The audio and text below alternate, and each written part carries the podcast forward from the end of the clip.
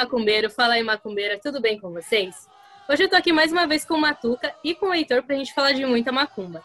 Antes de tudo, eu vou pedir para vocês curtirem, se inscreverem, compartilharem esse conteúdo para o máximo de pessoas que vocês puderem, porque hoje a gente vai falar de um conteúdo que tem pouquíssimo na, aí pelo mundo para encontrar na internet, é, não nessa profundidade que a gente vai trazer aqui hoje. Bom, já de início vou jogar uma pergunta para o Heitor. Heitor, quem é você em essência? Fala para mim.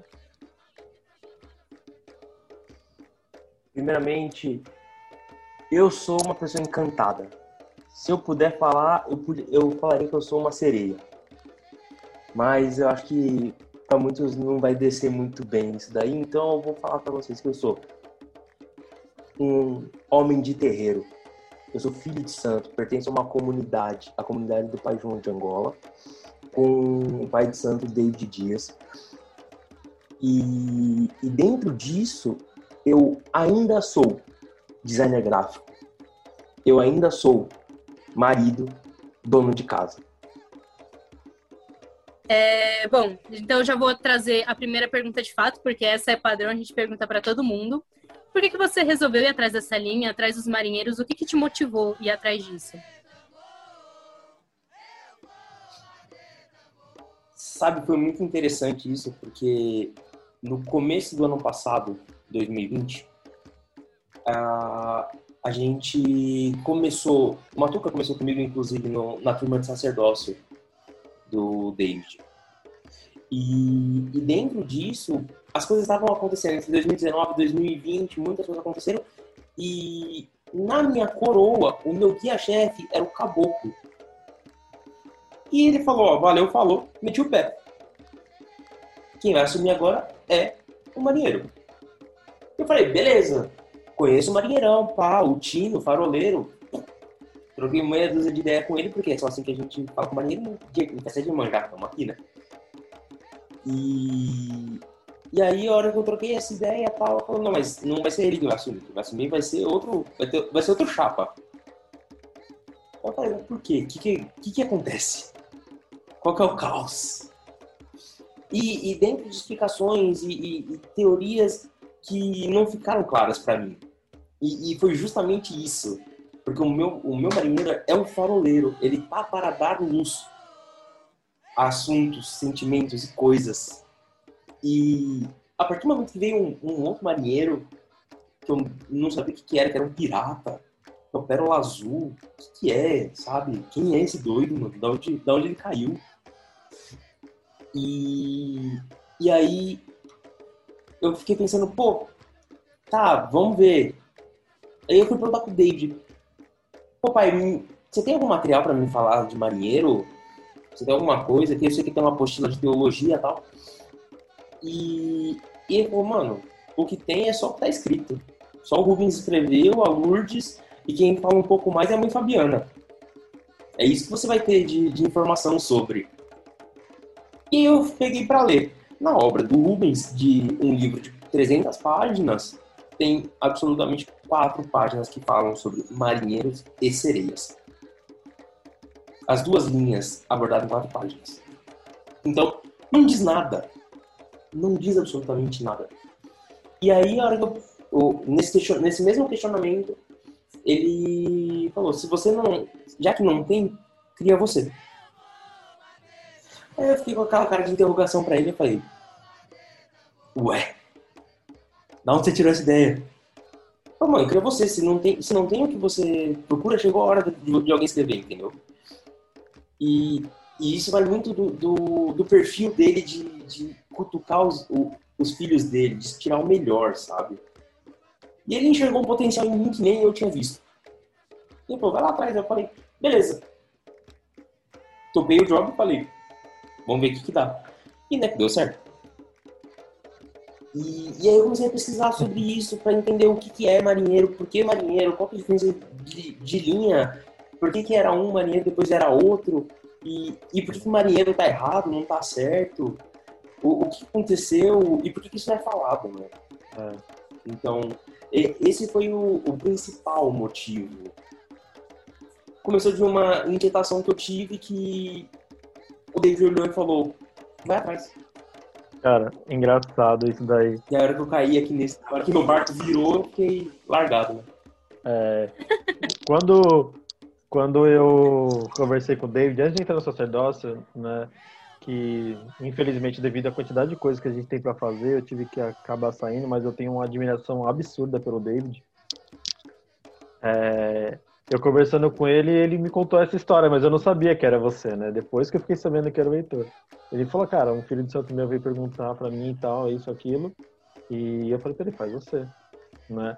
Porque assim, é, eu vejo é, que o David, ele confia muito no que você tem a trazer, porque ele acredita na sua é, seriedade do trabalho, né? E aí, assistindo a live que você fez com o Lucas, é, cara, eu fiquei encantado falei pra Vitória, Vitória, a gente precisa conversar com o Heitor, cara. Não, não dá. É... Porque assim, Heitor, eu vejo a, a forma na qual você está conduzindo isso de uma forma grandiosa. É, você vai deixar o seu nome na história. É, talvez depois de você, muitas pessoas façam, né?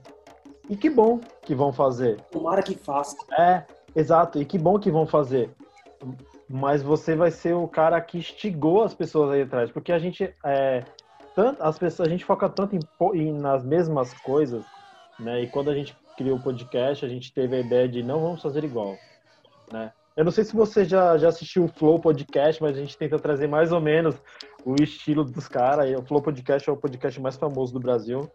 É, os caras postam vídeo e dois, três horas depois já tem mais de 500 mil views, né? É, e assim. É o sonho, né? É, a gente quis trazer alguma coisa parecida para dentro do terreiro, para dentro da Umbanda, né? Porque gravar vídeo de, de oferenda, não desmerecendo, né? Mas é, gravar vídeo de oferenda todo mundo já faz, muita gente já faz.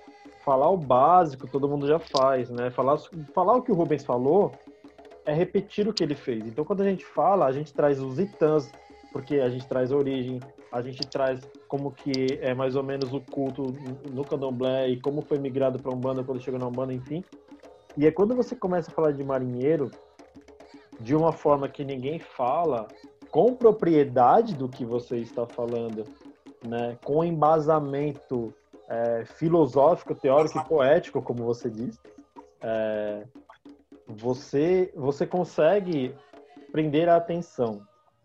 E, e aí você será capaz de libertar as amarras da castração que existe dentro de algumas linhas, né? E quando você fala, né, o pessoal, ah, marinheiro, isso, aquilo, só, é só capitão, ou é só o povo do, do, do barco e tal, cara, é que as pessoas realmente não entenderam, né? A linha do mar, a linha não é o cara da, da marinha, né?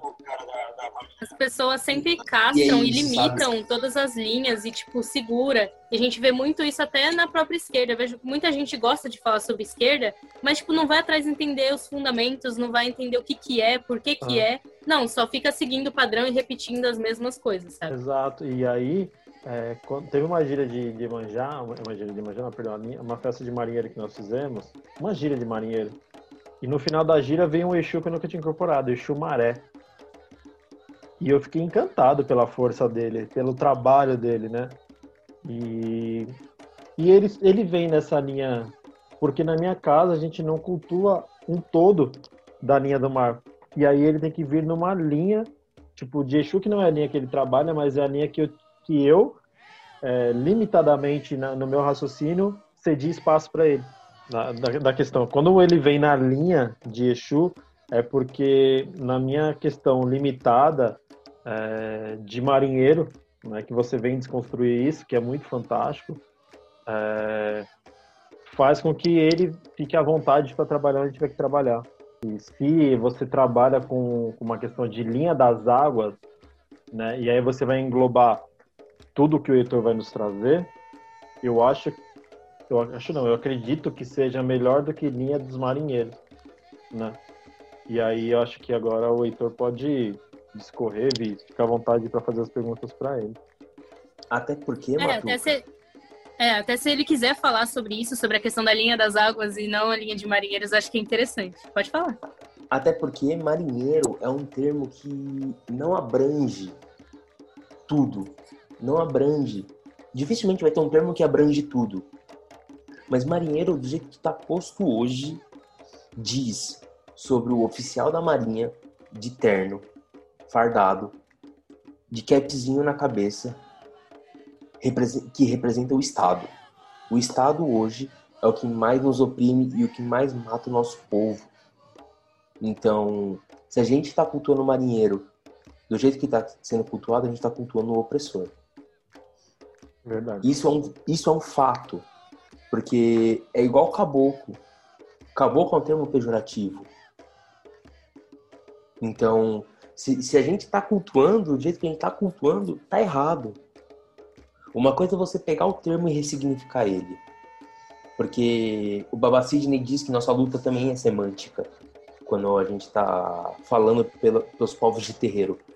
Então, a hora que a gente entende que marinheiro não representa e não engloba todo mundo que está para as águas, que tem a subsistência da água, e aí a gente pode levar em consideração quem está diretamente ligado ao mar, quem está indiretamente ligado ao mar e quem não está ligado ao mar, mas ainda assim faz parte de um ecossistema marítimo. Uhum.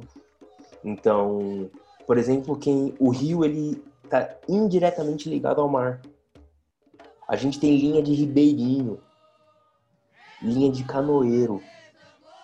Você, você dificilmente vai ver um canoeiro se manifestar na linha de caboclo. Dificilmente você vai ver um ribeirinho se manifestar na linha de caboclo. Você vai ver cacique. Todo mundo quer incorporar cacique. Uhum. Igual capitão. Todo mundo quer incorporar capitão. A gente quer Uhum. colocar hierarquia até na- nos guias que a gente incorpora. Mas dentro disso, um- uma linha que dá espaço para que todos eles se manifestem é a linha de povo das águas. A gente tem dentro da academia o termo que se é discutido é povos do mar. E povos do mar engloba quem os ribeirinhos, por exemplo. Mas ainda assim, o povos do mar ele deixa limitado porque o nosso consciente é limitado. A gente tem uma criatividade muito boa para inventar linha de umbanda, para fazer culto de coisa que, que não tem a ver com a nossa cultura. Mas na hora da gente in- interpretar o que, que os guias têm para nos dizer, a gente acaba sendo bem limitado. Se não tiver óbvio, a gente não entende. Nem o óbvio a gente entende, né? Tem Exato. que levar isso em consideração. Então, a gente tem dentro disso o, as divisões de ofícios ligados ao mar, que aí a gente tem o, o jangadeiro, o canoeiro, o pescador. A gente tem ofícios que são indiretamente ligados ao mar, que são os artesãos, os faroleiros, os estivadores, que eles estão para esse comércio, para essa, essa beira da praia. Mas ainda assim a gente tem os marujos. Os marujos ele se refere a todos. Marujo é um termo que se refere a todo aquele que vive das águas. Então, se, se, se você encontrar alguém no meio desse, desse sistema que ele vive, ele se nomeia como marujo. Não importa se ele é pescador, se ele é faroleiro ou se ele é uma criança.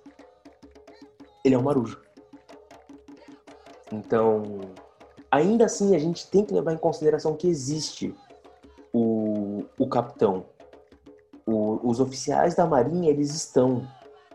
Até porque o, o almirante negro, que foi o responsável pela revolta da Chibata, ele estava dentro da marinha. Então a gente tem esses ícones. Entende? Não é o capitão que está batendo no, na tripulação. São os que estão fazendo revolução lá dentro. Então, a gente precisa se atentar a isso, porque dentro do ecossistema marinho, de navegação e tudo mais, não tem capitão.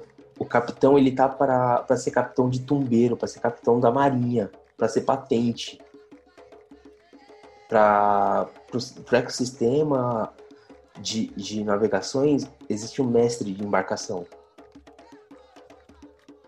Então, de novo, quando você está baixando o capitão, quem é o capitão que está baixando? E, e, e, é isso, a gente tem uma limitação para entender que existem outros guias. Existem outros guias dentro. É, uma, é, um, é, um, é um rio cheio de afluente. O, o mar desemboca de vários rios, sabe? E, e, e, a gente continua querendo baixar Capitão e Martim Pescador, que é só que as pessoas conhecem. Marinheiro, então, nunca se, se ouviu falar.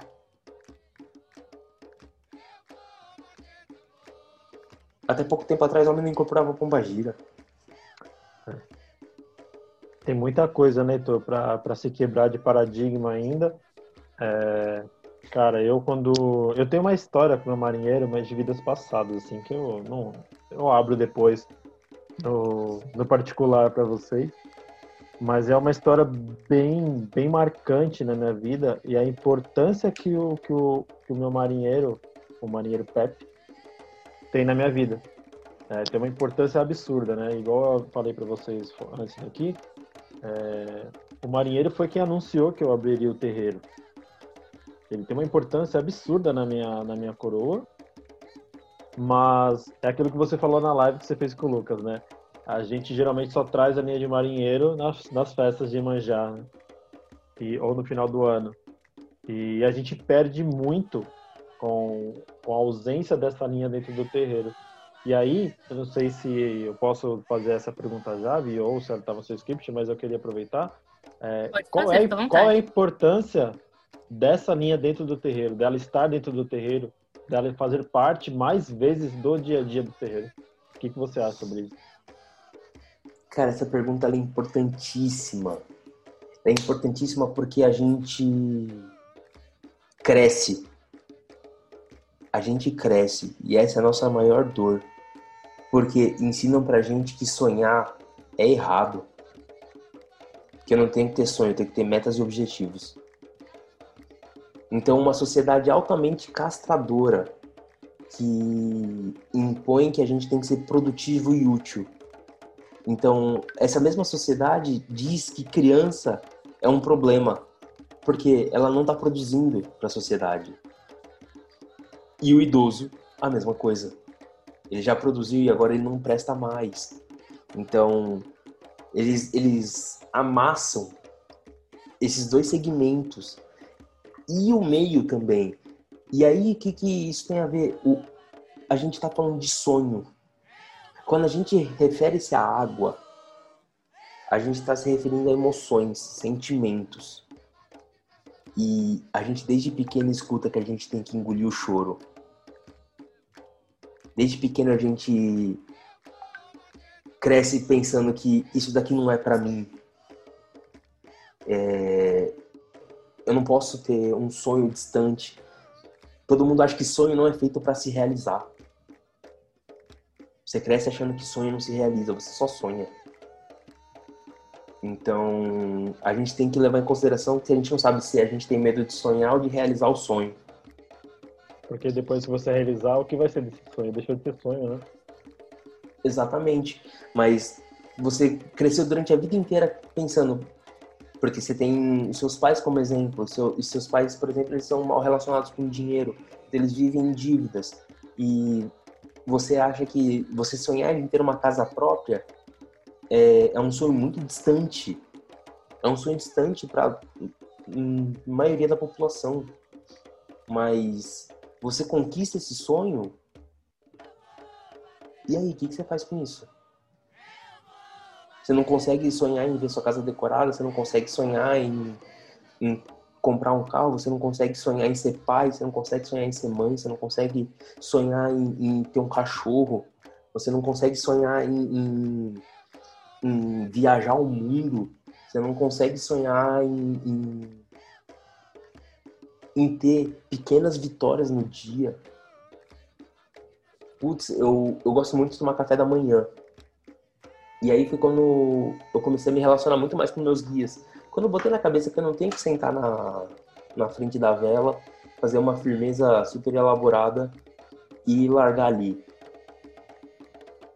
Pô, eu acordo, eu acordo cedo, eu passo um cafezinho, eu faço minha tapioca, eu como ali e, e, e chamo real, assim, falo, me acompanha hoje, pelo amor de Deus, eu não tô aguentando. Pô, senta aqui, come comigo, troca uma ideia aqui no meu café da manhã, me orienta para que meu dia seja bom, meu. Eu não posso acordar desencantado. E se eu acordar desencantado, eu, eu não me dou o direito de continuar, sabe? A gente tem mecanismos para isso. E, e aí, a hora que a gente tá falando da linha de marinheiro no dia a dia de terreiro, a gente não entende de poesia. Se eu contar para você que eu escutei a sereia cantar para mim enquanto estava pescando, você vai falar que eu sou louco. Ah, não vou não, acredito muito, cara. Se, se eu falar, Eu se eu- acredito se eu falar- demais. Se eu falar pra você que eu tava deitado na minha cama, aquele vento que veio vergando o coqueiro, tava me contando uma- um conto de uma sereia, eu acordei porque eu falei, caramba, eu preciso sentir isso. Acordei antes do despertador. É, e, e é lindo porque eu, eu comecei a trazer poesia pra minha vida e eu, e eu, por exemplo, eu trabalho com criação, com criatividade. E eu tenho uma dificuldade tremenda, tremenda com sentimentos. Eu tenho uma dificuldade tremenda.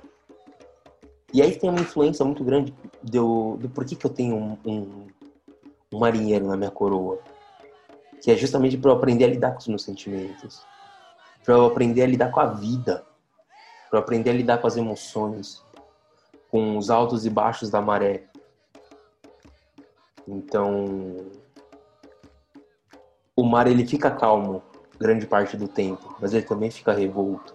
Eu preciso saber quando eu tenho que abaixar a vela do meu barco e só deixar a tempestade passar. E quando a gente pouco se conecta com uma linha dessa, a gente está deixando muito para trás. A gente está deixando de, de viver com simplicidade. O pescador é aquele que vive de sonho. Ele vai com, a- com o barco dele pro alto mar. Ele solta a linha dele na água. E o sonho dele é voltar com o barco cheio de peixe. Caralho. Foda. Você falando aí, me veio dois pensamentos. É, o primeiro que, que eu concordo muito com o que você falou, tudo, absurdamente tudo, assim, muito mesmo. É fantástico a sua, a sua, o seu amor na sua fala. É, Eu, eu admiro isso. Né? É, Eu falo para Vitória, eu estudo pessoas, comportamento das pessoas, neurociência, para ver se a pessoa realmente ela, porque cara, na- quando você tá no terreiro você tem que entender todo mundo. E quando eu vejo você falando, dá para ver nitidamente que você fala com amor. Né? Eu falo com mão na garganta. É, tem, tem, tem, tem, tem, além de verdade no que você buscou, tem amor, que é o que é o principal. Pouco, sinceramente, eu vou falar um bagulho aqui. Se você tivesse falando tudo isso pra mim de amor sem ter buscado nenhum conhecimento, teria o mesmo valor, tá ligado? Porque eu acredito que a espiritualidade traz muita coisa. E o que você tava falando do vento que envergou o coqueiro e trouxe uma história. Eu tô psicografando um livro do Vô Benedito, né? E por alguns motivos pessoais eu ainda não consegui finalizar, porque eu não consigo me concentrar com a energia para poder psicografar, né? É, E ele fala que Olorum, Deus, os orixás, falam com a gente o tempo todo, através da natureza. A gente que não consegue ouvir. Né? Então quando você para numa cachoeira, aquelas, aquela água correndo e batendo nas pedras, fazendo aqueles barulhos, tem um, um recado que você não está ouvindo. Poesia. O vento soprando dá um recado que você não está ouvindo. A chuva caindo traz um recado que você não está ouvindo. É a poesia, cara, é isso. E a, ouvir de outra pessoa algo que eu ouvi do meu próprio guia mostra muito que, eles, que a gente está tentando encontrar tinha o que ter escutado da primeira vez, né? Não, assim, que, que a gente. A gente, cara, tipo, é esse o caminho, tá ligado? vai, é isso, segue esse caminho. Eu tava falando pra Vitória, no outro podcast que a gente gravou de manjar, eu falei, eu não entro no mar sem o mar falar, pode entrar. Como que eu sei isso? Eu não sei. Eu fico parado olhando para ele, sentindo energia, até a hora que ele fala, pode entrar. Se é Iemanjá, se é o mar, se é o Gumberamar, mar, não me importa. Me importa que eu só entro no mar quando eu estou autorizado a entrar. Tem dia que eu vou pra praia, fico lá e não posso entrar e eu não entro. Não era dia para eu estar com aquela energia e eu não tenho problema em não entrar. Então eu não falto com respeito porque naquele momento eu ouço o que a natureza está me dizendo. E é, e é bonito ouvir outra pessoa trazendo a mesma história, tá ligado? E aí você vê, tipo, como as coisas estão aí. A gente só precisa observar, né? É isso, a gente ritualiza, a gente ritualiza a vida, né? A gente ritualiza a existência. Porque a partir do momento que eu reconheço o mar como orixá, eu reconheço tudo dele como um orixá. Eu reconheço o mar como orixá, eu reconheço Iemanjá como mar. Eu reconheço o marinheiro como a própria representação do mar na minha vida. Não tem sensação mais gostosa do que eu parar na minha firmeza e pegar um buzo pegar minha concha, botar no meu ouvido, mano, e me dar cinco minutos escutando aquele som de dentro do, do da concha. Meu Deus do céu. Isso é, é terapia, né? Só que ela fala diretamente e... com o coração. Eu fui na praia recentemente e assim, eu pedi permissão para entrar, entrei no mar e eu queria pegar algumas conchas para fazer um ritual relacionado à energia de Iemanjá e tudo mais. Domingo agora. E aí eu entrei e falei, é, mãe, se tiver como me mandar um sinal, alguma coisa para me mostrar que eu posso pegar as conchas, que eu posso tirar é, isso da, da, da, natureza, me manda. E aí eu senti um negócio no meu pé, quando eu puxei era um cristal. Um cristal dentro do mar, assim, do nada. E aquilo para mim foi uma puta representação de, de que eu tava no caminho certo, que eu podia fazer aquilo. Eu peguei as conchas que senti necessária e agradeci demais. E você falando essas coisas me lembrou também um sonho que eu tive recentemente. E assim, acho que foi um dos sonhos mais lindos que eu já tive. Eu tava andando para um, pra uma, pra uma praia, assim, e as cores eram sempre rosa, azul, bebê, assim, mas bem forte, sabe? Assim, bem. parecia um oásis. E aí eu lembro de entrar no mar, eu lembro que eu tava parecendo uma fada, assim. Tipo, eu tava totalmente diferente do que a gente é no dia a dia, né? E eu sentava, vinha um tubarão e uma baleia, ficava, tipo, interagindo comigo, mas não me atacando, sabe? Interagindo. E tinha uma pessoa no barco conversando comigo. E essa pessoa falava durante horas comigo e eu curtia toda aquela paisagem, aquela beleza, e aquilo me deixou numa paz. Eu acordei tão bem, sabe? Assim, e foi uma semana, na verdade, duas semanas atrás tinha sido uma semana muito conturbada para mim em relação aos sentimentos, por N questões pessoais que eu passei. E eu senti que aquilo ali me aliviou de todas essas questões. Então, quando você fala do sentimento, da, da representação do sentimento que eles trazem, desse trabalho emocional que eles trazem, para mim faz total sentido, porque eu senti isso na pele, né? Senti no meu dia a dia. E é muito lindo. Eu não, não tenho outras, outras palavras para descrever o que você fala do que é muito lindo. Exatamente que eu acho que as suas palavras, apesar de você não estar é, fazendo poesia, mas é poesia, entendeu? Assim, a forma como você fala, o amor transforma tudo que você fala em poesia. E sabe o que, que é muito louco, Porque dentro do que a gente entende por sentimentos, a gente, tá, a gente representa com água. E aí a gente. Por que, que marinheiro consegue. Ele se dá tão bem com o sentimento, com a água, ele consegue ficar em pé no barco, jogar a rede, segurar a cachaça, esperar a rede cair. Ele toma cachaça, ele pega o caju, dá uma mordida, solta pra sereia, pega a rede, volta e ele não cai do barco. Ele, ele é aquele que. O, a zona de conforto dele é na água, é no sentimento. Então, toda vez que você vê um marinheiro no terreiro, quando ele está em terra, você vê ele cambaleando, tem a ver que ele tá bêbado. E tem a ver que é a mesma coisa que a gente tentasse ficar em pé num barco, a gente ia cair. O marinheiro ele não fala de razão, e a terra representa a razão. Então, a zona de conforto dele é na água. Ele consegue ficar em pé num barco. mas manda ele ficar em pé na terra. Até porque o marinheiro ele é o profissional do silêncio. Então, ele passa 10, 12 horas em cima de um barco em silêncio pescando. Porque ele não pode espantar a pesca dele. O barulho espanta. Então, depois de tanto tempo em silêncio, a hora que ele tá em terra, se ele não estiver fazendo festa, ele tá errado.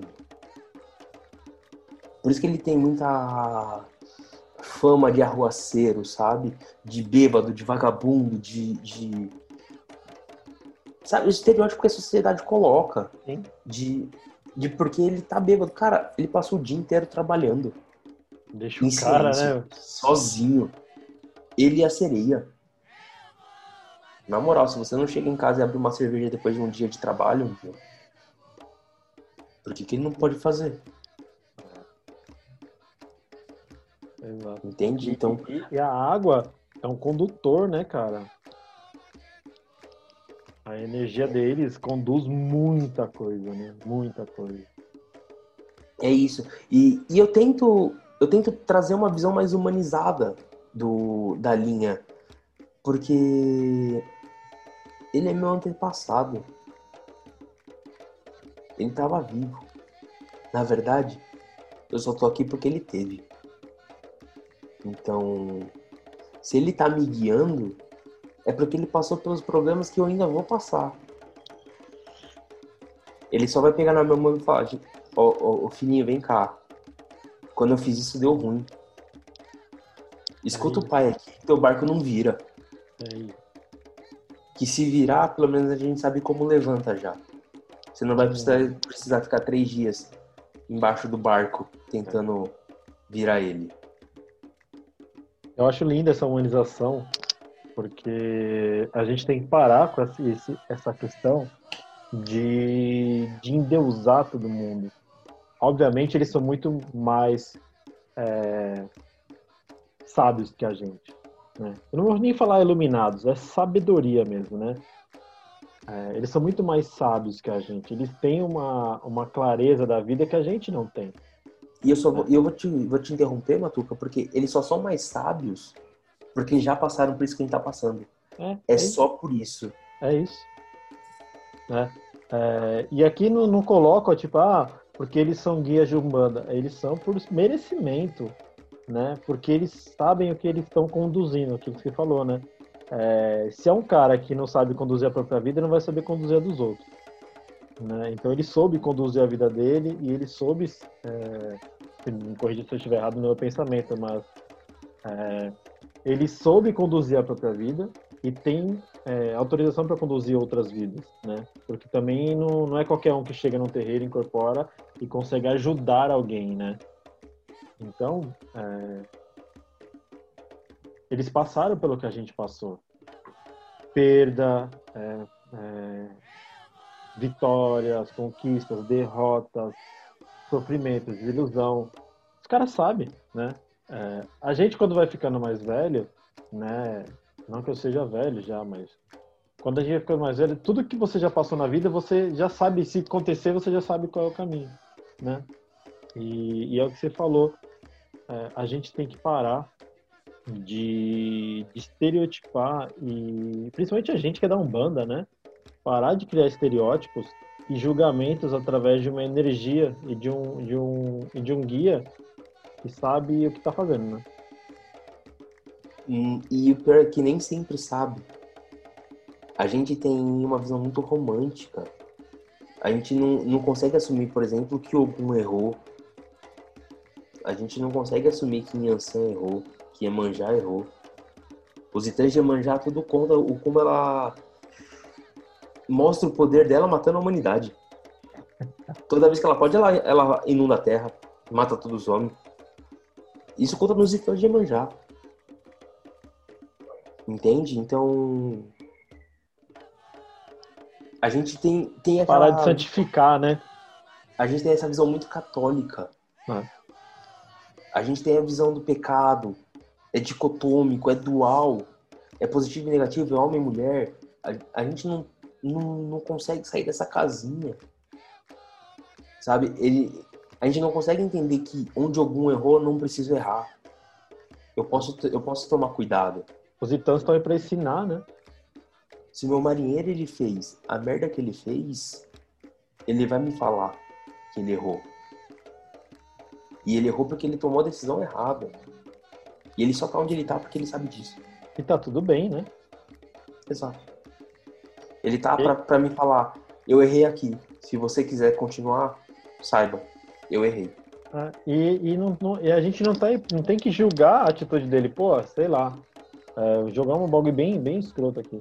Ah, ah, porque na outra vida, cara, eu fiz isso e matei uma pessoa. Pô, mas você matou. Cara, eu tô te falando pra você não fazer, mano. Não tô falando pra você me julgar. Tô te contando a história pra você não cagar igual. Não é você ficar julgando o que eu fiz, né? É, É eu- pelo menos foi isso que eu entendi que você quis dizer, né? Tipo, cara, eu fiz essas merdas. Não faz igual, por favor. É isso. É que nem o Zé Pilintra que tá. É o último poste aceso antes da merda irreversível. Ele vai falar, ó, daqui pra frente é só pra trás. Você quer seguir? Se você não quiser seguir, a gente vem aqui, ó, a gente remenda tudo isso daqui, bola pra frente e a gente toca o jogo. A gente arca com as responsabilidades, as escolhas que a gente fez, mas você não tá sozinho. Tá. Zé Pilintra, ele fala sobre isso. Marinheiro fala sobre isso em um, em um outro contexto. Quando foi a última vez que você sonhou?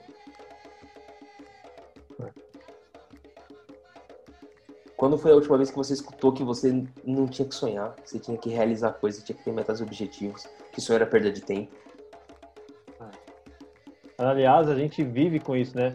O que, que você, é, na verdade, uma palavra que, que assola a, a sociedade, né? Você precisa ser alguém na vida. Como se você não fosse alguém só porque você não tem dinheiro, você não é rico, né?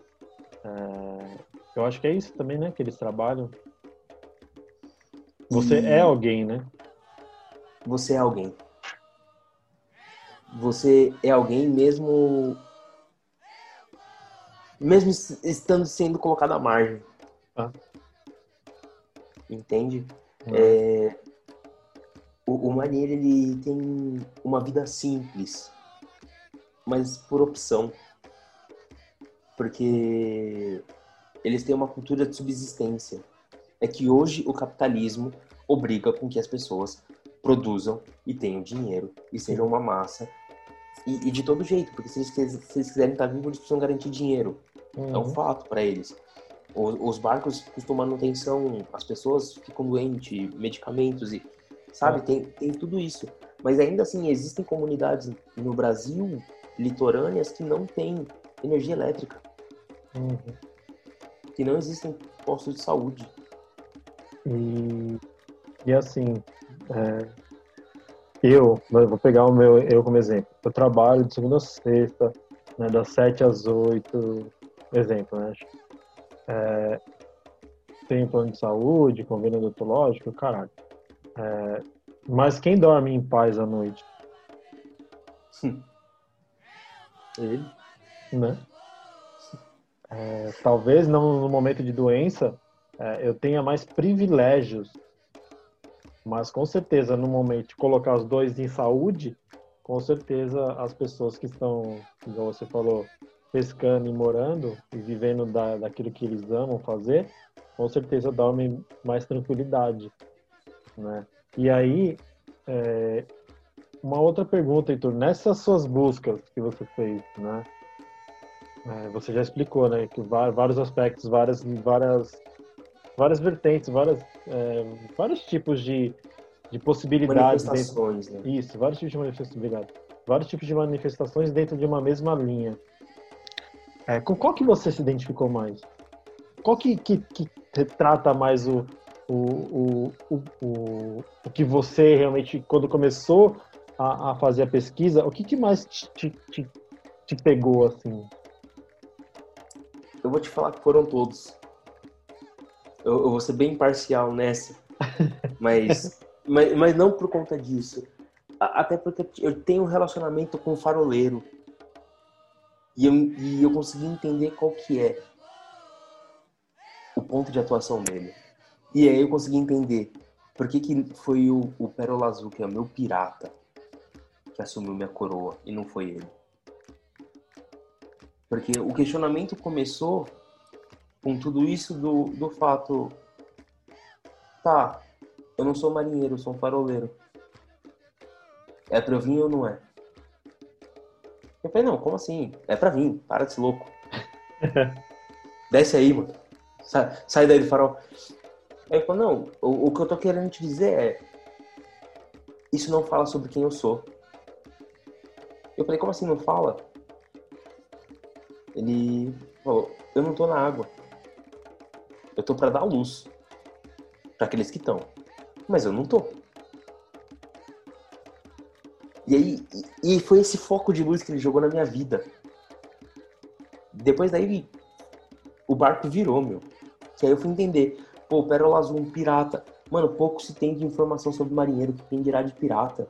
É. A gente incorpora o, o... O que a gente incorpora quando a gente está incorporando é o que a gente conhece. Sim. Então, se eu tenho o, a única imagem que eu tenho de pirata na minha cabeça é Piratas no Caribe, velho. Verdade. O Exu Maré que eu falei, o Exu Maré que eu comentei, ele é um pirata. É um pirataço, mano. Lindo, lindo, lindo de ver. Nossa, o dia que, eu, que ele veio a primeira vez, eu olhei assim e falei, quem que é você, mano? Aí a hora que eu incorporei, cara, eu não sei explicar, Heitor, não sei explicar. Não é uma energia de Exu e não é uma energia de marinheiro. Não é uma é. energia totalmente diferente, cara. E aí ele pegou, pediu um copo de vinho, um charuto, e, e, eu falei, caralho, que louco isso, porque eu jamais tinha tomado vinho e fumado charuto como um Exu ou como um marinheiro, né? É, é, cara, é uma energia que eu não sei explicar, mas eu amei. Amei demais, eu queria chamar ele toda gira. eu, sou, eu sou tendencioso, porque se deixar eu, eu, eu não desincorporo. Na verdade, eu não desincorporei desde a última vez que eu tive com o Pérola. Então, é, é muito isso, porque a gente tem um inconsciente que construíram na gente sobre quem é o pirata. E a hora que a gente para para entender a história, que pirata é aquele que conseguiu fugir. É aquele que, durante o período escravagista, conseguiu uma condição de fugir e se rebelar contra o governo e o sistema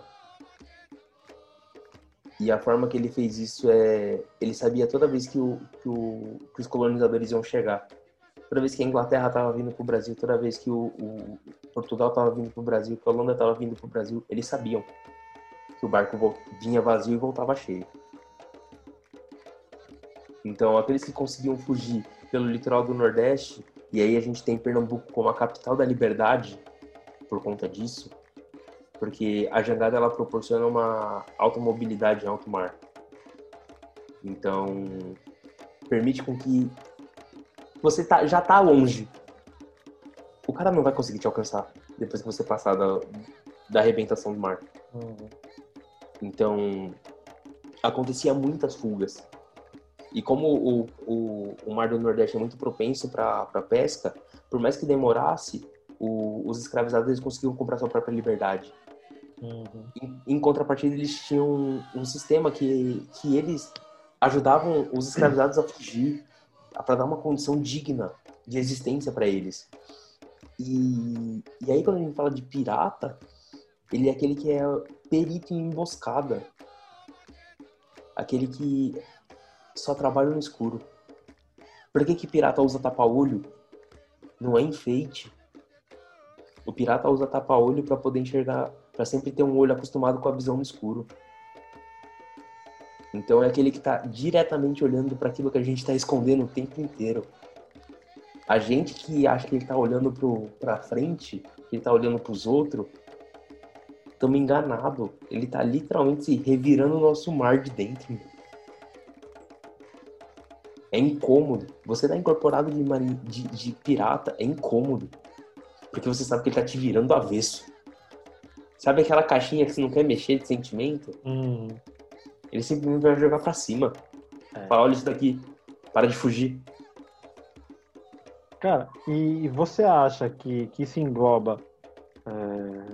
Depois eu vi, eu vou falar pra você fazer uma pergunta que parece que só. eu quero falar demais, é que eu fico bem Fica empolgado. Fica aí, tô de boa. É... Cara, eu fiquei pensando, né? Você falando do, dessas, dessas coisas de jangadeira, canoeira e tal. Tinha um povo, eu, eu gosto muito da história nórdica, né? Os vikings eram muito bons agricultores, pescadores, eles viviam no alto mar, né?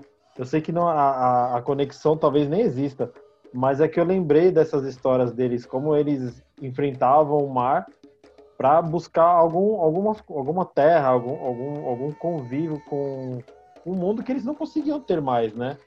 E, e eram barcos pequenos, eles tinham uma estrutura diferenciada e tal. E você acha que existe alguma relação ou é, você acha que são coisas mais recentes assim, as linhas? Eu eu posso falar que, que os vikings eles influenciaram a, a, a cultura de navegação. O homem navega desde que ele se entende por por ser humano. Uhum. Ah, desde o do começo dos tempos, a navegação ela é, é considerada desde o do momento que ele usa um tronco para atravessar um rio. Isso, isso já é considerado a, a, navegação. Então, a gente não tem uma data que se começa, mas a gente tem, por histórias e, e marcos históricos que, que falam, por exemplo, dos povos vikings como cultura de navegação. A, a cultura do, do Mediterrâneo como uma cultura de, de navegação a cultura chinesa como uma cultura de navegação. Então, sempre que você for ver relatos, vão ser desses três povos, prioritariamente. Pode ser que você ache histórias isoladas, mas você vai ver os marcos nesses três povos. E aí, os nórdicos que trouxeram para a área mais central ali do Mediterrâneo, e, e os chineses que trouxeram para o resto da Ásia. Então, a hora que a gente cai, mas a gente se limita nisso. Porque a linha se manifesta a partir de, de um grito dos povos marginalizados.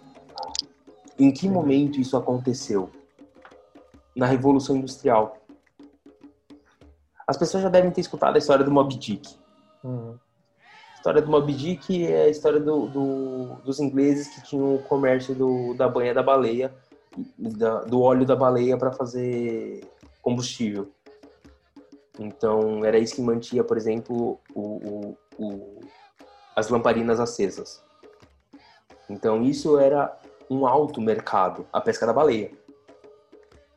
E, e aí, beleza, isso é uma caixinha. Tinha pesca da baleia aqui no Brasil, no, em, na Colômbia e, e, todo o litoral, uhum. toda a costa se tinha isso. E a Revolução Industrial fez com que os pescadores, que já estavam à margem, fossem empurrados ainda mais à margem. Foi junto com a entrada é, devastadora do capitalismo. Porque até então o pescador ele pescava para sua subsistência. Ele plantava para sua subsistência. Então, ele ia para pescar, ele era uma aldeia com 20 famílias. Pô, você pesca para 20 famílias. Você já tem o suficiente, você vai embora. Você pesca no máximo um pouco, uma sobra para caso seu, sua pesca do dia seguinte não seja boa. Você pega no máximo para você trocar com a tribo vizinha, porque os povos vizinhos, eles plantavam mandioca, você plantava milho, por exemplo. Sabe? Dentro dessa cultura não voltada para ganho. Não tinha uma, uma visão mercantil.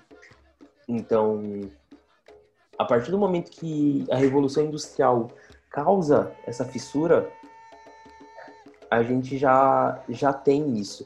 E aí essa essa é a última fissura, né? Que é onde a gente consegue trazer o, o relato das manifestações dessas linhas como guias de umbanda, porque eles já se manifestavam na, nas macumbas como pescadores.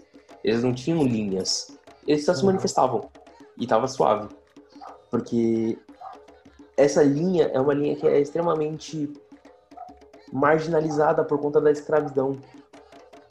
Afinal, a escravidão se deu pelo mar. Sim. Isso impactou diretamente o ecossistema marinho. A diáspora inteira, né? cerca de 14 corpos jogados no mar por dia. 20% do, dos traficados não chegaram. Estamos falando de 15 milhões. Ah. Entende? 10 chegaram. Dos 12, 15 chegaram. Ou, dos 12, 10 chegaram. Sabe? É, é um número absurdo. E aí, quando o colonizador coloca a, a mistura, do, a miscigenação dos povos indígenas com os povos escravizados, a gente tem o que eles chamam de caiçara e jangadeiro, depende do, da região do litoral que você tá. Então, a gente tem o Brasil com uma pesca característica indígena, que é a pesca através de canoas e, e jangadas. E isso o, os primeiros exploradores portugueses narram nos seus livros, no, no, nos seus contos. E a hora que isso acontece, por exemplo, com a chegada dos escravizados, você, você tem a saída do indígena como ponto de, de, de exploração, porque vem, logo na sequência vem um decreto da coroa portuguesa proibindo a exploração do, do povo indígena. Mas ainda assim havia exploração do povo negro. Então, eles que tinham um porte físico totalmente diferente e que já estavam acostumados a pescar no litoral da, da costa da África, eles só simplesmente foram colocados para fazer esse tipo de trabalho. Então, é um trabalho que que é visto como um trabalho braçal, desprovido de inteligência. E pelo contrário, cara, o cara sabe de todas as correntes do mar, corrente é, de vento. Isso que eu ia falar. Eu o cara sabe onde ele pesca. É, eu não faço a menor ideia de, de, de, como eu quero. Não sei nem passar uma rede de madrugada na beira da praia. Não sei nem como é que faz isso. Sabe? Então, a partir do momento que a gente tem isso como um trabalho que era colocado como um trabalho de preto, a gente já tem a marginalização dessa linha, desse povo, dessa cultura. Isso, isso é muito. É muito, sabe? É... E a mesma coisa acontece, por exemplo, com o decreto da Marinha em 1855, que diz que para você pescar você tem que se alistar na Marinha, para você estar tá no mar tem que se alistar na Marinha. Porque eles vão saber onde você mora, quantos são na sua família, quantos anos você tem, esposa, filho, e nananã, nananã. Eles precisam controlar a tua vida. E aí eles obrigam você a se alistar. Só que nesse decreto de obrigação de alistamento, exclui com a seguinte frase: eh, crianças e mulheres não são. não prestam para estar na água. E é por isso que a gente não ouve história de marinheira e que eu ia chegar. E as marinheiras, as sereias, eu quero muito entender sobre isso. E se liga, porque só nos anos 60 saiu uma lei que permitia com que as mulheres pudessem se alistar na marinha. Ou seja, vai fazer 41 anos. A idade matuca aí. Quase isso. Tô velho. E aí, a hora que a gente para pra prestar atenção nisso, a gente fala, a gente não tá pronto para esse tipo de diálogo, porque a gente não conseguiu enxergar elas antes, porque elas sempre tiveram. Não é porque a gente não tá vendo que elas não estavam. Então, tem, tem histórias que contam. Meu, meu, meus guias me contam histórias, porque eu gosto de história.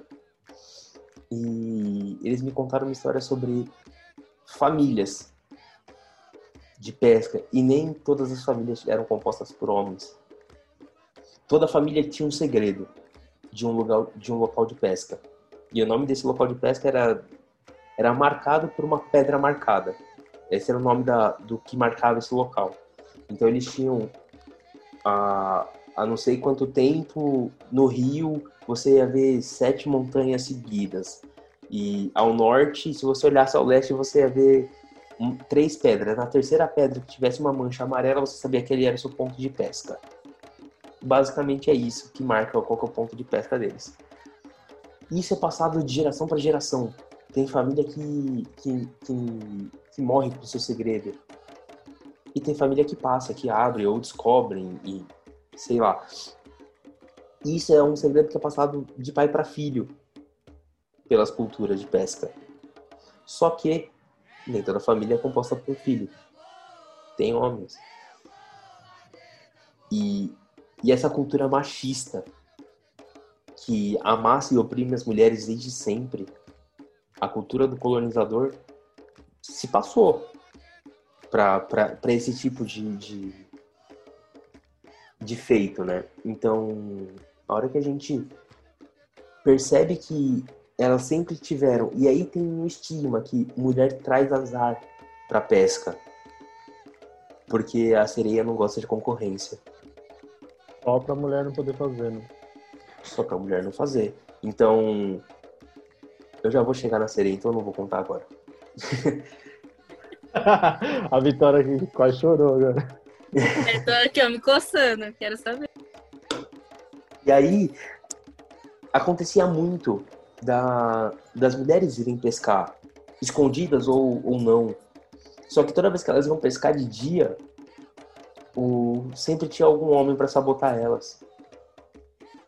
Então, como era um segredo de família, elas não podiam se deixar descobrir onde era o ponto de pesca delas. Então, acabava delas perdendo o dia inteiro enrolando as pessoas, é, indo em alto mar e depois voltava, passava horas, dias, sabe? E aí, só que uma família que depende da subsistência, você não pode ficar mais de um dia sem pescar.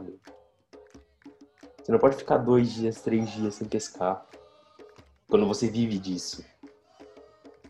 Então, Hoje você vai ver muita, muita guia se manifestar com o nome de estrela, com céu, com lua, porque elas saíam para pescar à noite, onde ninguém ia estar. Tá. Pô, você ficou pescando o dia inteiro, se você sair da sua casa para me seguir para uma pescaria durante a noite inteira, na moral, você está disposto a acabar com a tua vida. Entende? E, e aí você vai ver muitas, muitas coisas relacionadas a esse universo da Lua. E aí a gente já consegue assimilar a Lua como o sentimento, o feminino e, e aquelas caixinhas que a gente tenta colocar toda hora, sabe?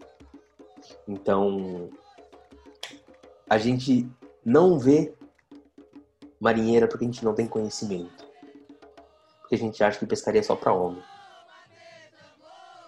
Lá no, no, lá no terreiro, as mulheres tem esse costume, porque quando a Tami trouxe a primeira vez, a gente não tinha conhecimento, mas ela veio, a marinheira pirata, né? Veio, incorporou e, e aí deu uma liberdade para que as pessoas pudessem trazer essas marinheiras, as suas piratas, né?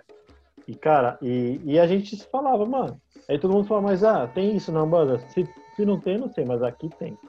É isso, tipo, né?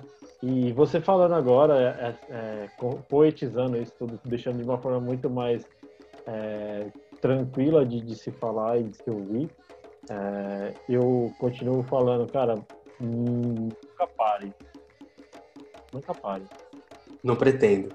Não, porque você pode escrever um livro de 800 páginas, depois você vai achar mais e vai completar o seu livro e se torna uma referência naquilo que você faz, né?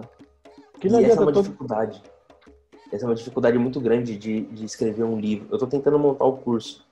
Eu estou terminando de montar o curso para o AD uhum. sobre o fogo das águas. E, e é uma dificuldade tão grande concluir, você fazer uma linha de raciocínio com começo, meio e fim, porque todo livro que você lê, ele te abre outros mil livros, outras mil possibilidades. É igual você tentar contar o peixe na beira da praia que você está pescando. Uhum. Você vai puxar a rede sempre aparece mais um. Eu, eu tô tentando, tô tentando escrever um livro de Xangô. É, tudo. Tudo que eu puder, né? Que a minha limitação conseguir. Não é fácil, cara. Não é nada fácil. Porque tem duas questões, né? É, fontes seguras, né? É, porque é um livro de, de pesquisa mesmo, tipo um TCC que eu quero fazer da origem de tudo e até hoje. É, obviamente não passando pelos rituais de outras religiões que eu não tenho, que eu não sou sacerdote. Posso falar da Umbanda como sacerdote, mas Xangô veio da África, então tem que buscar conhecimentos de lá, isso é fato. Né? E aí você começa a fazer pesquisas, pesquisas, pesquisas. Chega uma fala, meu, parei, empaquei aqui. Não é fácil, É, né? é isso. Quando as pessoas veem um livro pronto, elas querem criticar, elas querem falar que faltou isso, faltou aquilo. Ah, mas o Heitor, isso aqui ele inventou. Ah, mas isso não existe, isso é coisa. Sabe, sempre vai ter alguém para colocar uma exceção de saco no meio. É, Pra e eu acho quer, esse né? nem, eu acho que esse nem é o problema, porque, por exemplo, de marinheiro não tem. É, não Se eu, escrever, se eu escrever cinco páginas, se eu é mais fizer que o um artigo, se eu- se eu fizer um artigo, eu já vou ter mais informação. É, Tudo bem que, que eu não sou uma fonte confiável, porque eu não escrevi vários livros. Mas, ainda assim, o, a ciência, ela tá para questionar a, a- o fato ou não. E eu não tô, eu não tô falando que, o que, o, que o que o Rubens disse é mentira. Até porque ele foi o único que disse. no começo, né? Ele foi o único que disse. É, então, uma coisa que o Rubens sempre disse, nunca, nunca foi para parar nele. Né? É, o Rubens escreveu tudo que ele escreveu, tudo que ele trouxe, e ele sempre disse, não é aqui que acaba. Né? E aí tem gente que simplesmente acaba, e tem gente que é incomodada igual eu, você, o David e outras pessoas que querem sempre. Cara, mano, não pode acabar aqui, né? É, eu estou fazendo uma pesquisa sobre uma, uma, uma pessoa muito marcante na sociedade, que é a Madame Satã, o João Francisco da Silva, né? Da Silva dos Santos, perdão, agora esqueci. Que é uma representatividade tão grande dentro do terreiro e pouco falado, né? E além de eu tô fazendo pesquisa sobre a navalha também, sobre outras entidades que, que são poucos, pouco faladas, né? Porque todo mundo geralmente quer falar do Tranca-Rua e do Zé Pilintra. E eu acho que já tem bastante gente fazendo isso, então eu vou falar, sei lá, do, do Zé Baiano, sabe? Tipo, é isso, tá ligado? Tem tanta linha para se buscar, tem tanto guia para se buscar, e o que você tá fazendo é excelente. Tipo, meu. E, e- outra, tem uma coisa maior, a espiritualidade tá do seu lado. Dane-se É o resto. Dane-se o É resto. isso. E, e, e é, e é trazer uma, uma experiência digna, honesta. Porque o que as pessoas fazem hoje é falar, não, o marinheiro não vem bêbado. Ele não é o bêbado. E pelo contrário, ele é o bêbado. Ele é. Porque ele também, ele não tem o pecado. Ele não é de pecado, ele não tem esse puritanismo. Qual é o problema dele ser o bêbado, né? Exato. Tudo bem que isso- essa não é a característica dele. Mas se ele, se ele vier, ele tá. Entende? Isso não é uma culpa, ele não é o pecado da carne, não é o- os vícios da carne espírita. Entende? Ele não é santo. Não, ele vai tomar um golinho só pra restabelecer o éter do sangue. Sabe? Não- isso não tem o menor sentido. Você tá falando de uma incorporação, meu. Você tá falando de alguma coisa que não tá pra razão. E aí, se você acredita na sereia ou não, pouco importa. O que importa é que eu já escutei ela cantar. O que importa é que ela existe, você acreditando ou não. Importa é que eu já escutei ela cantar. Se você não escutou ainda, quem tá perdendo é você. E aí a gente cai nesse, nesse mundo da sereia, que é um- uma vala gigantesca, porque. Posso falar um ponto antes de você entrar na sereia? Pode, com certeza. É, na verdade, eu queria falar da dualidade, porque assim, quando eu incorporei marinheiro barra marinheira, eu não soube identificar se era homem ou mulher. É, é uma energia tão diferente e tão, assim, transcendental pra mim, que eu não consegui identificar o que, que era aquilo. Só veio, assim, me tomou por completo e eu senti cada coisa que vinha, que trazia, que trabalhava, mas eu não conseguia identificar se era homem ou se era- mulher. E para mim ficou muito na minha cabeça que aquilo pouco importava naquele momento. Que era mais importante eu sentir as sensações e ter a presença daquela energia na minha vida do que saber se é homem, se é mulher, encaixar em algum lugar de tipo, é, é homem, é mulher, tem esse estereótipo, tem o outro. Então, assim, é, eu acho que, inclusive, na minha experiência, Marinheiros traz essa questão de tipo, sinta o que é para ser sentido, sinta a maré aqui, sinta o que a gente está tentando te trazer. Pouco importa o que eu sou, importa o que eu te trago, o que eu te faço sentir, sabe? É exatamente isso, Vi, porque pouco importa. O que, que vai mudar na sua vida saber se é marinheiro ou marinheira? Ele te falou do, o, o que, que ele é? Se ele não te falou, não importa. Até porque a gente tá cansado das pessoas tentando definir a, a gente o que, que a gente é. Na sociedade tá cheio de gente querendo colocar você numa caixinha. Isso é dor. A gente tem que levar em consideração que a gente tem povos de terreiro e os povos de terreiro são compostos por corpos, pessoas e existências. A gente não tá nem aí se é homem ou se é mulher. Porque se falar que é trans, por exemplo, a gente não vai acreditar. Cara, é, é muito legal isso que você falou. É, desculpa te cortar. É, o meu cigano, que, que eu trabalhei muito tempo, e aí vem aquelas críticas, né? Que deve ser homem ou deve ser mulher. O cigano que eu trabalhei durante anos, anos, exatos sete anos com ele, ele era homossexual. E Isso sabia, mudou na sua vida? É, exato. Nada, eu muito, muito pelo contrário, eu admirava muito ele.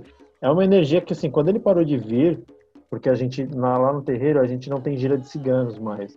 A gente tem um trabalho específico de, de Mazina ou Tissara, eu não lembro exatamente o nome certo, que é, tem uma filha de santo que é sacerdotisa cigana. E aí a gente abre um dia específico para que ela realize esses trabalhos. E dentro desses trabalhos faz os trabalhos da, de, do povo cigano mesmo, né?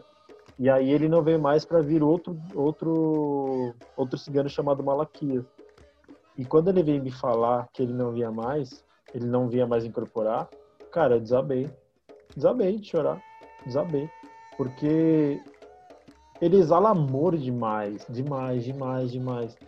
E, e ele, quando ele dá o passe numa pessoa, parece que o passe dura duas horas e ele fica, sei lá, cinco minutos. Que ele, ele coloca a pessoa num transe instantâneo, assim. E, e a primeira vez que eu incorporei ele, eu, eu, incorporei ele, eu saí do meu corpo e eu estava em um campo aberto, assim. A incorporação dele é uma incorporação onde eu sou levado para outro lugar, enfim. E ele era homossexual, e isso pouco importa, né? Uma vez, eu, por que, que eu decidi escrever sobre o Dami Satã, que é exatamente isso? Uma filha de santo perguntou, né? Se ela era homem ou era mulher. Aí a resposta da pombagira na hora, para mim, foi é, com, a, com as pombagiras eu sou mulher, na linha de malandro eu sou o que eu quiser. Né? E, e é isso que você falou pra Vitória, pouco importa o que, que é, desde que você sinta, né? Eu tive uma experiência com o herê da, da Priscila, meu melzinho, que a gente não sabia o nome dele antes. E ele se manifestava e tal, ele só vinha e aquela alegria toda. E aí a gente perguntou, mas e aí? É menino ou menina? Aí falou, nossa, que necessidade que vocês têm de colocar todo mundo numa caixinha, né? Chá revelação, né? Exatamente, foi chá revelação e ele quebrou nossa perna. Ele quebrou nossa perna, porque até então ele não tinha falado o nome nem nada. Então, ele falou, se, se é pra me colocar numa caixinha, eu sou um menino, me chamo Pedrinho. Mas isso pouco importa eu gosto de conchinha. Eu gosto da água do mar. Pode ser? Sabe? É, é outra parada. E isso quebra, tipo, muros e muros e muros e muros de existência na gente. Porque a gente não quer saber sobre os, os outros corpos. Porque eles não afetam a gente. O nosso local de privilégio nos permite com que a gente não se preocupe com isso. E pelo contrário, por a gente estar no nosso local de privilégio, a gente tem que falar sobre isso. Isso tem que ser incômodo. Isso tem que ser latente. Tem que ser potência na nossa fala. Dá a nossa voz para isso, né? Exato. Chega de oprimir. A gente já faz isso direto. Vamos tentar proporcionar o mínimo de condição de digna de existência, sabe, dentro dos terreiros. A gente não sabe se portar a gente fala que é terreiro inclusivo, que é isso, que é aquilo, mas a nossa roda de amizade é sempre a mesma, o mesmo padrãozinho. Os nossos convívios dentro do terreiro são os mesmos. Os nossos guias são hierarquizados. Nossos guias são hierarquizados, cara. Imagina só ter um guia que não tem um gênero definido. A comunidade não está pronta para discutir isso. Não, longe. Muito longe. Mas fica aqui, ó. Lançamos no universo. Jogou, jogou. E, cara, eu acho muito foda isso, porque é, é, é exatamente isso, né? É, não estamos. E eu me coloco entre essas pessoas, porque eu tô dentro do contexto social e estou passando por várias desconstruções na minha vida, né? É, e estou totalmente aberto para ouvir as discussões das pessoas que têm o que falar, né? Porque assim, também tem muita gente que quer falar e não sabe o que está falando, né? Então tem que ter também as pessoas sabendo o que elas estão fazendo, né? É, mas é isso, cara. É uma, uma coisa que, que mudou no nosso terreiro com o Vô Benedito, ele desconstruiu, tipo, não tem tipo, ah, hoje é linha de preto velho, hoje é linha de marinheiro. Não, cara, hoje vem quem tiver que vir o seu guia que tiver que ver é o que vem. Porque às vezes, cara, é, por exemplo, você tem uma conexão mega com o marinheiro, aí você tá na, aqui na semana de Emanjá, todo conectado com o marinheiro, aí chega na gíria e fala, hoje é gíria de caboclo, tá? Porra, eu quebrei toda a sua conexão, todo o seu preparo para tudo, porque... E aí, tipo, você vai incorporar algo que você não tá conectado. A sua conexão inteira da semana foi bosta, né? Então, é, parar de definir o que, que os outros têm que fazer, né? A gente tem que parar de definir para os outros onde que eles são bem-vindos. Né? Exato. E assim, Heitor, se você incorporar um, um, guia, ele não precisa falar que ele é marinheiro, que ele é... Cara, ele tá fazendo bem ali, é, a gente tem que parar, né? Porque assim, aí é o que você falou no começo, povo, povo das águas, ou povo do mar, povo do mar, né? E aí o faroleiro não pode entrar nisso? Viu. É, é isso, né? Tipo... Sabe, é, a, a, o projeto todo é tentar trazer uma possibilidade digna de, de manifestações no terreiro, sabe? Para que as pessoas parem de, de cultuar o opressor, para que as pessoas entendam e realoquem as suas impressões e conhecimentos dentro de de um consciente que elas ainda não têm. Sabe? É, é muito fácil eu falar para você que marinheiro é XYZ, sabe?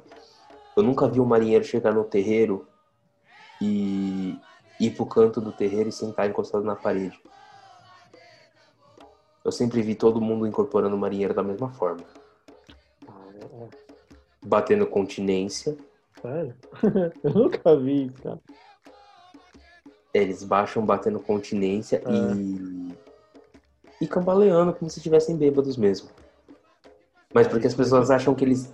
Porque as pessoas acham que ele. que é aquele bêbado que vive louco. Uhum. E não porque ele tá dentro de um outro contexto, sabe? Exato. Cara, e quando que sai o seu livro? É. O livro ele vai demorar um pouquinho mais.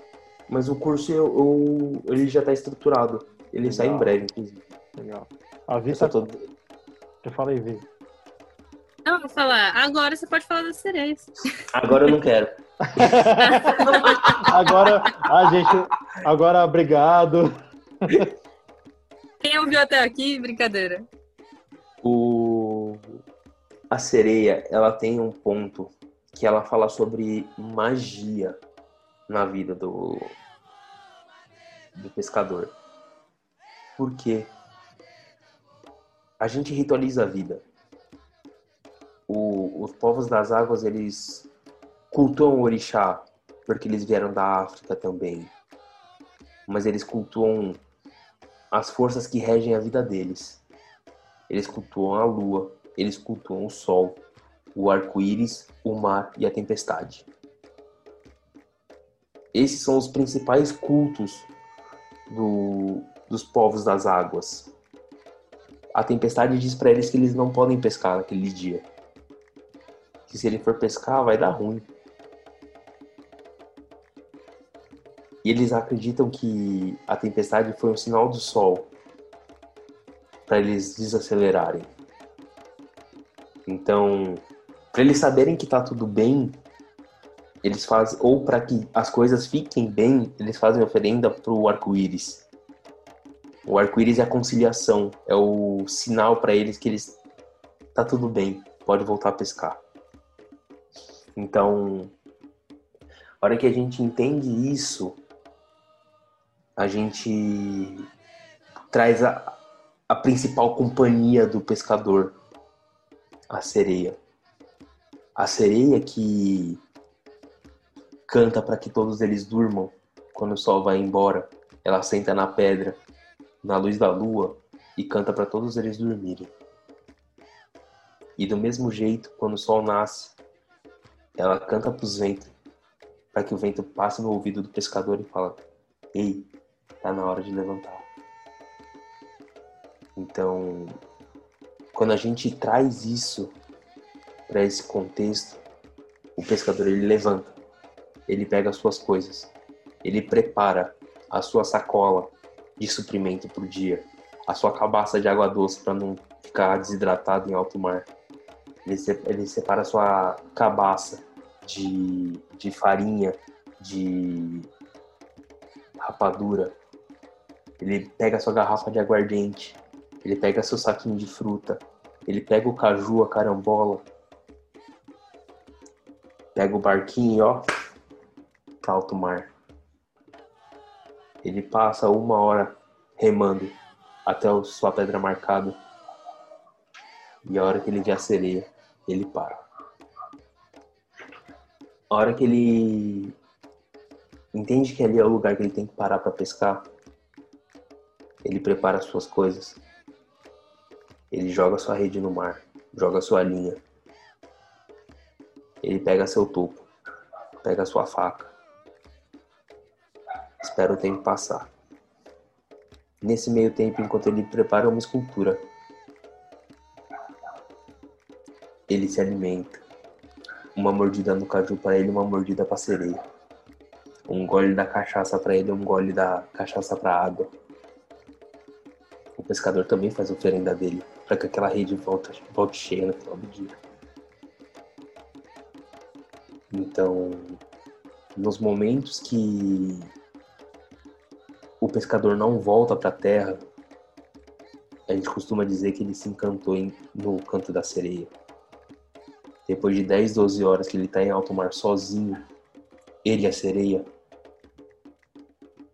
é difícil não querer voltar para a terra. Né? Então, o nosso maior problema é que a gente não sabe respirar embaixo d'água. Senão a gente ia estar tá vivo. A sereia, ela do mesmo jeito que ela traz vida, ela mata. Quantas foram as vezes que os barcos que a sereia afundou? Quantos tombeiros a sereia não levou para o fundo do mar? Então, a sereia é a maior companhia do pescador. É o maior amor da vida do pescador. É a sereia.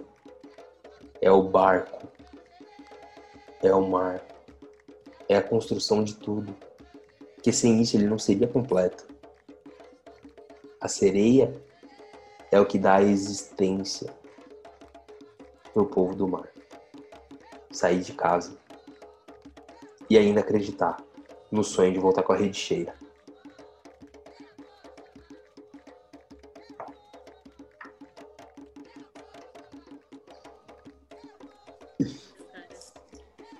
Aqui não tem mais o que falar. Ave Maria. Como é que deu um. Acho que tem um negócio aqui, cara. Tem um oceano no meu olho, peraí. que lindo. E, e... Eu tô emocionada.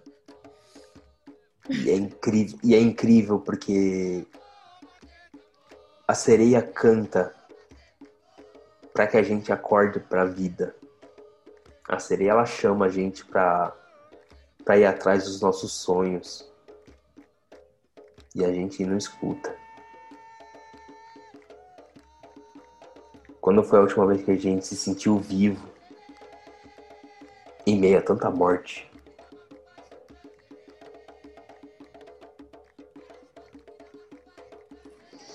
Valeu, falou. Obrigado.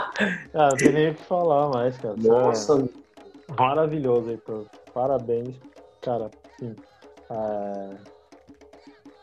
Não tem nem o que falar. Assim, eu admiro muito tudo que você está fazendo. É, quando eu vi a sua live com o Lucas, eu falei pra Vitória, a gente precisa falar com esse cara. É, precisa falar com o Heitor. O Heitor eu já, já tenho um contato maior. Vamos chamar o Lucas outro dia para falar também. É... Cara, sensacional o trabalho, o amor que você está dedicando.